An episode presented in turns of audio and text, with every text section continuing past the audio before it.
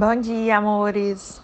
Peço desculpa por ontem, mas ontem eu passei o dia todo, desde cedinho, que Renzo tinha que estar na escola às 7 horas da manhã.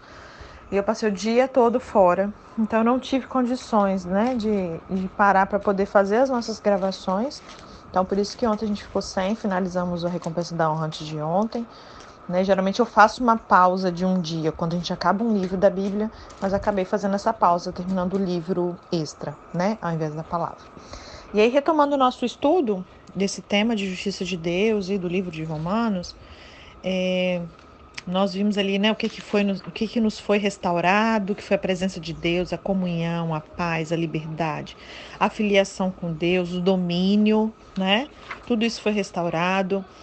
É, vimos o, a justiça própria versus a justiça de Deus. Vimos também a parte de Deus na salvação, que é o espírito, e a nossa parte, que é a alma e o corpo, né? Vimos os frutos da justiça, né? E agora vamos falar da justiça limitada. É... Vou ler um texto aqui, que ele foi extraído do livro Dois Tipos de Justiça, que é de um autor muito bom, que é o E.W. Kenyon. Os livros desse cara são incríveis, recomendo a leitura de qualquer um deles. E aí o texto diz assim: Emocionei-me quando percebi as grandes realizações que foram feitas por homens que tinham apenas uma justiça limitada sobre a primeira aliança. Primeira aliança aqui são né, os filhos de Deus do é, os servos de Deus do Antigo Testamento, né? Pensei em Abraão, desde o momento em que ele foi circuncidado e fez uma aliança, né? Deus lhe deu uma justiça limitada. Pense sobre a sua coragem de ficar na presença de Deus e pleitear o favor, a favor, né, de Sodoma e Gomorra com grande ousadia que nós não vemos hoje em dia nos homens que não conhecem as suas justiças ilimitadas e os seus direitos em Cristo. Então Abraão mesmo com toda a limitação, ele foi muito mais ousado do que nós do tempo de hoje, da nova aliança, que temos uma justiça ilimitada. Eu pensei nos poderosos atos de Moisés, que só tinham um lugar de servo perante Deus. Eu né, até corrigi a minha fala aqui, eu falei que, foi, que eles eram filhos, eles eram servos. Filhos vieram somente após Jesus. Amém? Uh, e aí Moisés né, ele só tinha um lugar de servo perante Deus, contudo ele ousou obedecer a Deus e realizou tais maravilhosas vitórias por aquela nação escrava que era Israel. Eu pensei também em Josué, que ousou obedecer a Deus e guiou aquela nação às margens do Jordão quando houve uma enchente. Ele ousou dizer aos sacerdotes: Peguem a arca, e ao descerem, mergulharem vossos pés na água, e quando fizerem, um caminho será aberto para que passem a pés a seco. E contudo, este homem só tinha uma justiça limitada, a justiça de um servo. Nós o vemos ficar perante os exércitos, exércitos e gritar para o sol: Permanecei aí até que a nação se vingue de seus inimigos. Aquele homem dominou o universo e, contudo, tinha apenas uma justiça limitada. Vemos Eliseu na Batalha dos Deuses, no Monte Carmelo, gritando por fogo do céu, trazendo a chuva a uma terra arrasada pelo deserto. Ele era um homem absolutamente dominador das leis da natureza e, contudo, ele era apenas um servo, com uma posição de servo e uma justiça limitada de servo. O espaço não nos permitirá falar sobre Daniel e os três filhos hebreus ou dos poderosos homens de Davi na guerra. Eles só tinham uma justiça limitada com todos os prodígios que fizeram. Suas justiças foram computadas a eles no fundamento do valor que Deus pôs sobre o sangue de touros e carneiros, sobre a santidade de sua aliança com Abraão. Eles não eram homens e mulheres recriados como nós somos. Eram apenas servos sobre a lei que deveriam ser deixados de lado por outros que tomaram seus lugares, que seriam baseados sobre uma, um melhor sacrifício, um melhor sangue. Nossos corações se emocionam quando lemos que eles obedeceram ao comando de um anjo. Eles não andavam por fé como nós andamos, não da maneira que andamos. Eles andavam por vistas, eles viram o anjo, eles ouviram a sua voz, eles viviam na esfera dos sentidos. Por isso, abrindo um parênteses aqui, que a gente vê, é, principalmente no meio pentecostal, as pessoas falando, eu senti de Deus, né? Um tal de sentir, os sentidos são muito muito considerados. A característica excepcional deles era a obediência à voz de Deus. Eles nos deram um registro da poderosa realização deles sobre a obediência na aliança de Abraão. Devemos nos mover como soberanos que dominamos as forças espirituais e reinam como reis na terra agora em Jesus Cristo. Entenda que aquele que pode dar regras às forças espirituais também pode dar regras às condições políticas. A igreja deveria dominar absolutamente sobre os elementos políticos do mundo para benefício da raça humana. Nós temos uma justiça ilimitada. E aí, esse texto foi extraído do livro Dois Tipos de Justiça, amém? De E.W. Kenyon. Uh, algumas coisas que limitam a nossa justiça. Que, que então hoje nós vimos que nós vivemos uma justiça ilimitada, amém? Só que existem coisas que limitam essa nossa justiça. É como se nós voltássemos para a antiga aliança. O que, que faz isso? A mente não renovada.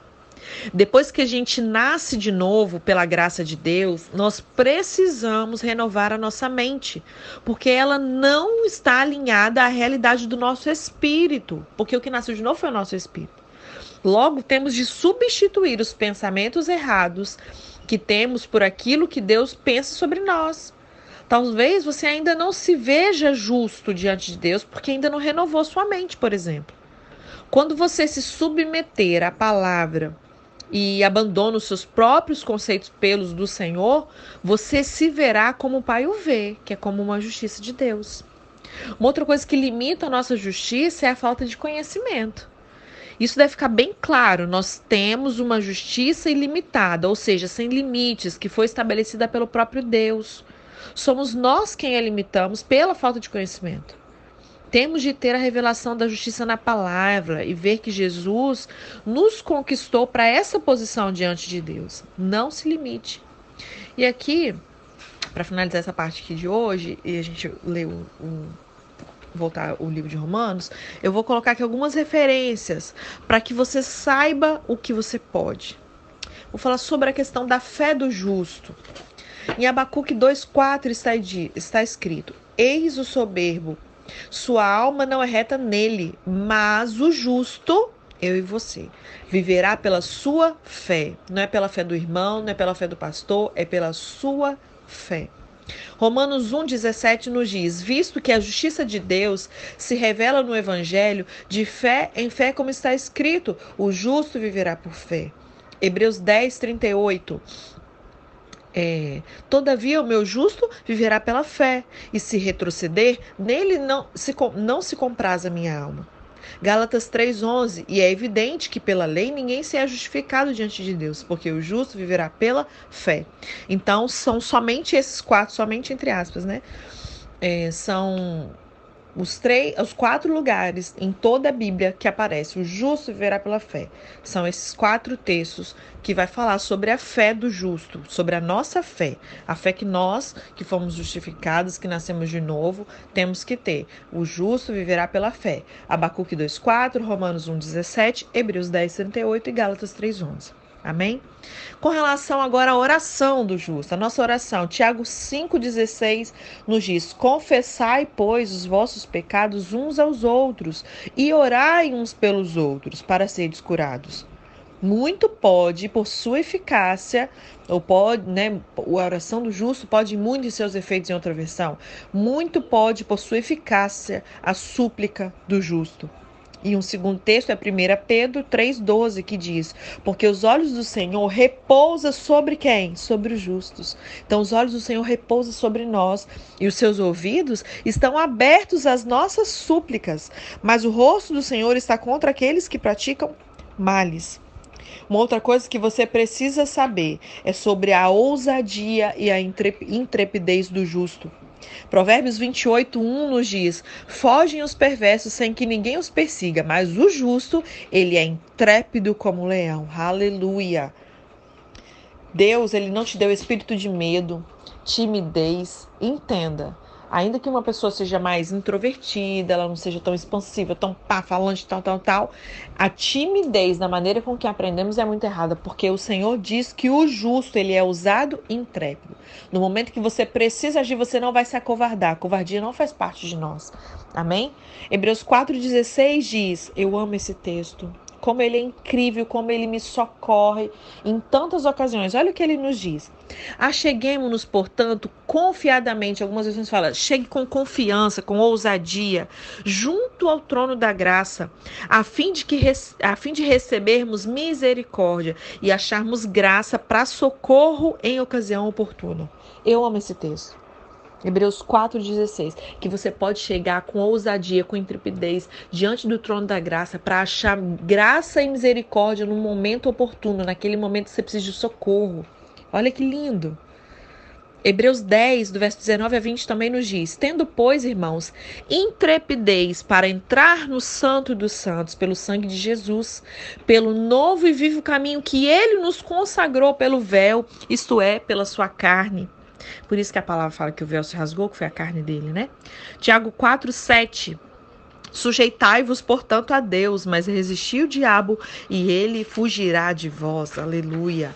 Então, o justo ele vive por fé. Vimos que a oração do justo ela é poderosa, ela, é, ela é eficaz naquilo que que o justo ora, né? Que os olhos do Senhor ele, ele repousa, né, sobre o justo, seus ouvidos estão abertos à oração do justo, que somos ousados e intrépidos, que podemos nos achegar diante do trono da graça, vamos achar é, graça e misericórdia, socorro naquele momento que a gente precisar, de que nós podemos sim ter intrepidez e ousadia de entrar no Santos dos Santos, porque o Senhor Jesus abriu esse caminho para nós e que a gente pode se sujeitar debaixo da potente mão do Senhor, vamos resistir o diabo, ele vai fugir de nós, né?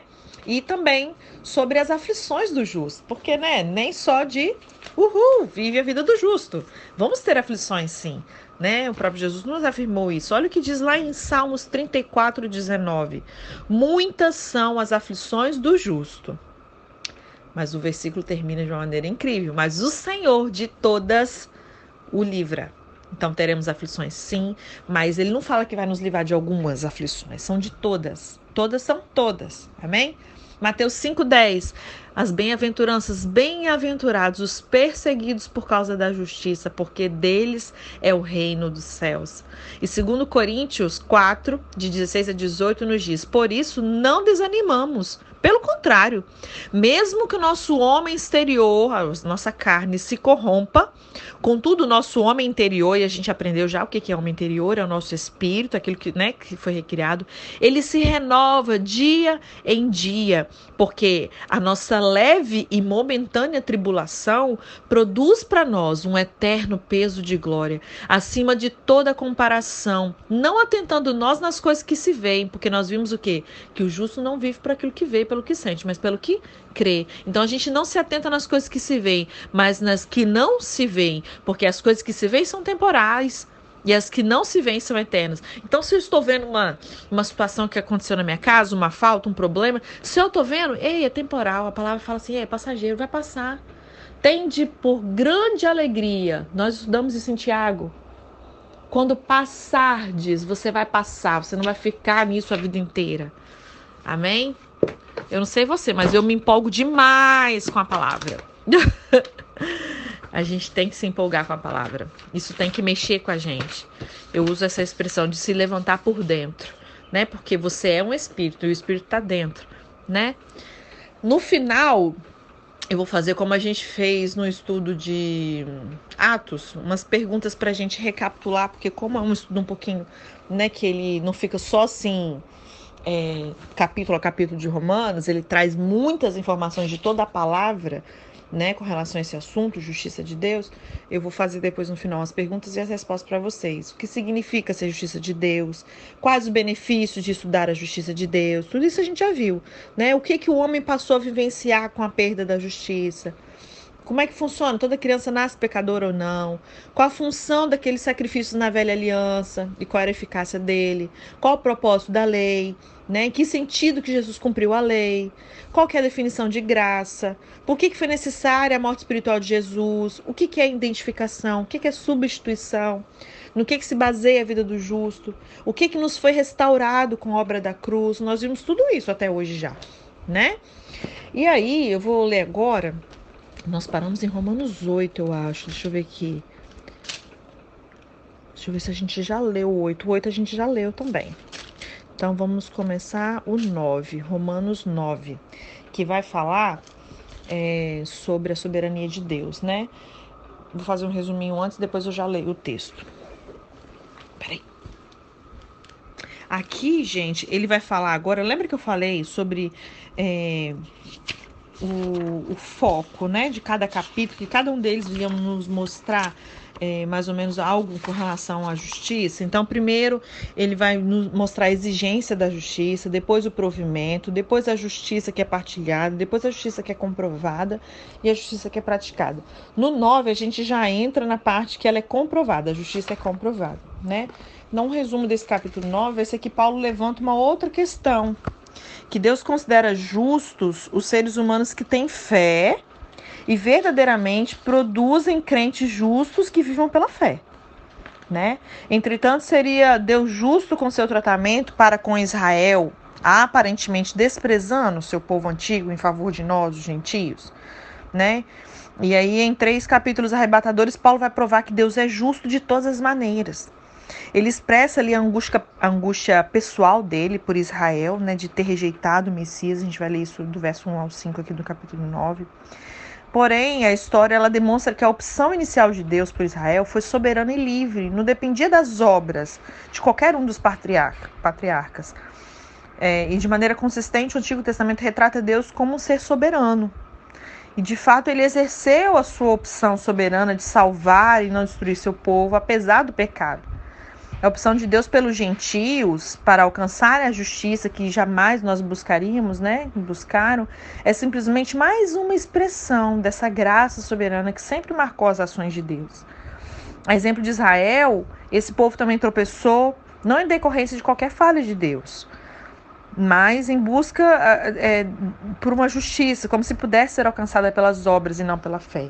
Né? E em tudo Deus tem sido consistente e absolutamente justo. Então, uma palavra-chave assim, para esse capítulo 9 seria que Deus é livre para ser bom.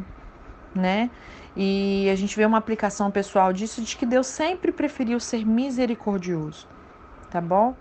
A gente vai ver ali alguns conceitos chave sobre aliança, sobre eleição e escolha, sobre misericórdia, sobre endurecer, sobre ira, sobre justiça, sobre fé e sobre obras tá bom?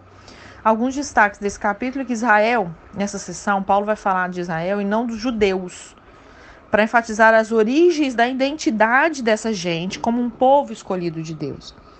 Só que Paulo, ao falar de Israel, ele faz uma distinção entre descendentes de Abraão e membros da comunidade da aliança. A verdadeira comunidade da aliança sempre foi formada não de filhos naturais de Abraão, mas filhos espirituais, como nós. Nós não nascemos da descendência linhagem da carne, né, de Abraão, mas pela fé, né? Que tem o mesmo padrão de fé. E ao apresentar esse argumento, Paulo lança um fundamento que o habilita a argumentar com segurança que, com, que o Israel de hoje, a comunidade da aliança escolhida por Deus, é composta de gentios, bem como de judeus, que creem nas promessas de Deus sobre Jesus, seu filho. Né? Sobre a questão da liberdade de escolha de Deus, Deus fez a promessa a Abraão e em seguida ele optou por quem deveria herdá-la, né, que é onde ele nos, nos incluiu. É, o escolhido havia sido Isaac, não Ismael, que era o outro filho de Abraão. E na hipótese de alguém questionar o fato de Ismael né, não ser filho de Sara, Paulo apresenta o caso dos gêmeos de Rebeca e Isaac. Eles compartilharam de ambos os pais, entretanto, Deus optou pelo mais novo, Jacó, e não por Isaú, que era o mais velho, antes mesmo dos gêmeos terem nascido.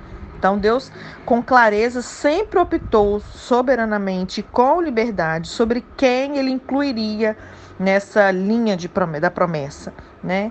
E aí, consequentemente, a decisão de Deus de incluir os gentios é inteiramente consistente com o caráter dele e essa graça que vem de Deus, né? Portanto, não não foi decisão de Deus em é, não fora a decisão de Deus em ser misericordioso, ninguém mais seria salvo se não fosse essa decisão de Deus, né? E ele vai falar ali do verso 3 mais ou menos sobre se aborrecer com Esaú, né? O versículo ele não significa que Deus condenou Esaú antes do nascimento, não é isso. No contexto do Antigo Testamento, significava o quê? Que Deus decisivamente rejeitara a reivindicação de Esaú, de que as promessas da aliança seriam suas como filho mais velho, entendeu? E na parte mais ou menos final vai falar da questão do oleiro, que o oleiro rapidamente é, cumpre um pedaço, né? Ele é, comprime um pedaço de barro ali sem forma e tal. E Deus não age assim até mesmo em relação aos que resistem à sua vontade. Antes ele suportou com grande longanimidade aos que são objetos da sua ira, né?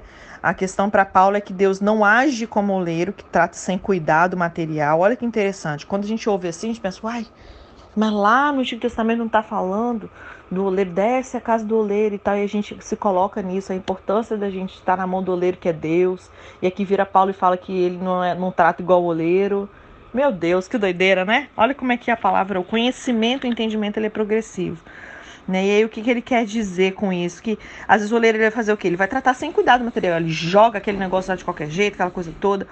E a questão é que os humanos não são argila, Deus não é responsável pela sua condição pecaminosa, né?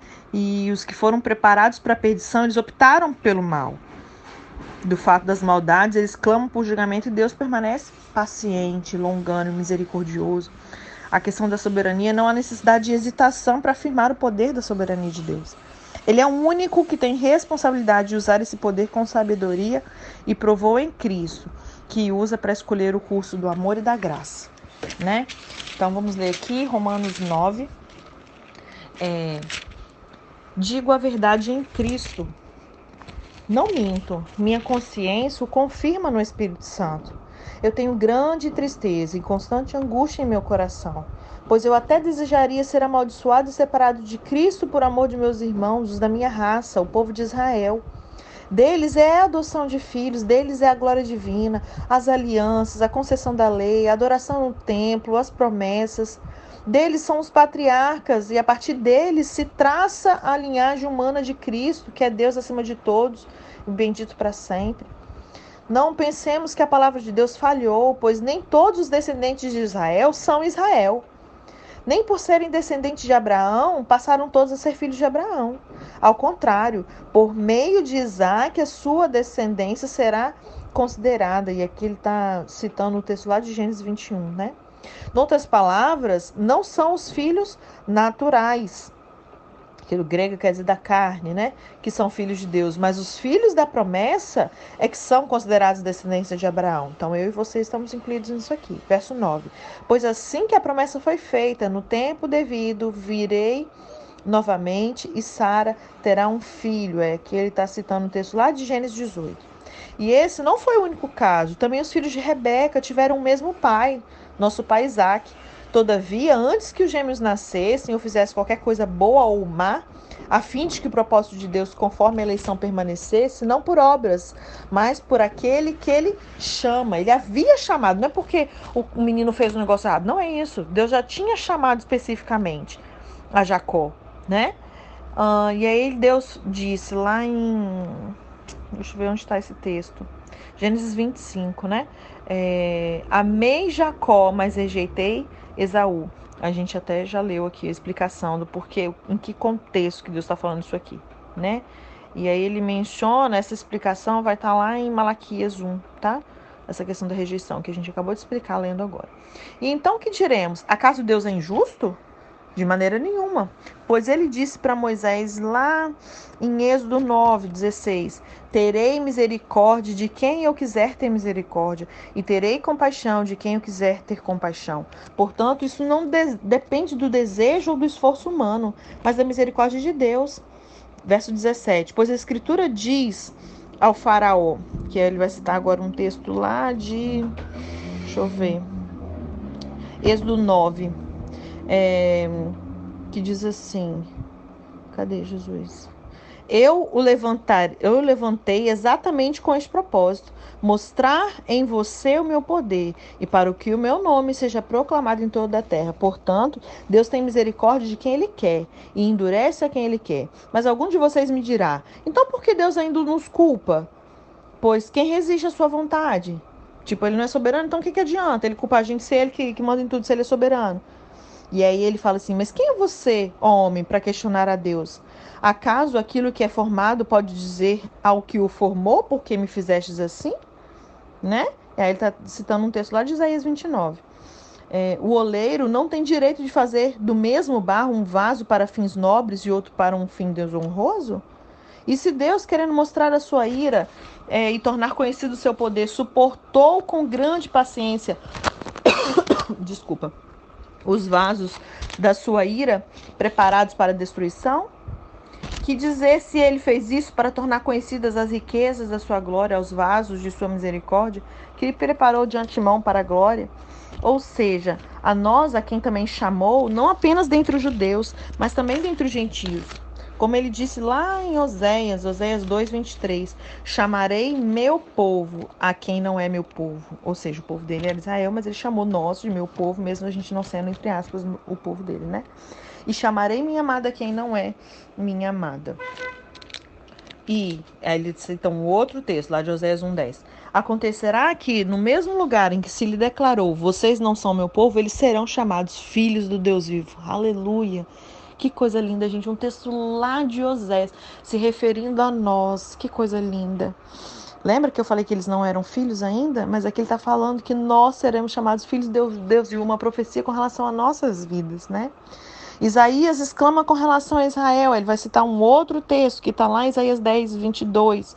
Embora o número dos israelitas seja como a areia do mar, apenas o remanescente será salvo, pois o Senhor executará na terra sua sentença rápida e definitivamente. Como anteriormente também disse Isaías, aí ele vai citar um outro texto lá em Isaías 1, 9. Se o Senhor dos Exércitos não nos tivesse deixado descendentes, já estaríamos com Sodoma e semelhantemente a Gomorra. E aí ele cita da questão da incredulidade de Israel, que diremos então, verso 30.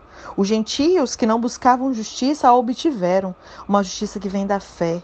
Mas Israel, que buscava uma lei que trouxesse justiça, não a alcançou. Por que não? Porque não a buscava pela fé, mas como se fosse por obras. Eles tropeçaram na pedra de tropeço, como está escrito. Aí ele vai citar um texto lá de Isaías 8,14. Eis que põe Sião uma pedra de tropeço e uma rocha que faz cair, e aquele que nela confia jamais será envergonhado. Amém. Glória a Deus. E aí ele continua, acho que eu não vou terminar esse aqui não. Ele vai continuar no capítulo 10 discorrendo sobre esse mesmo assunto. Amanhã a gente continua isso aqui. Amanhã a gente lê o 10 e o 11, eu acho. Tá bom?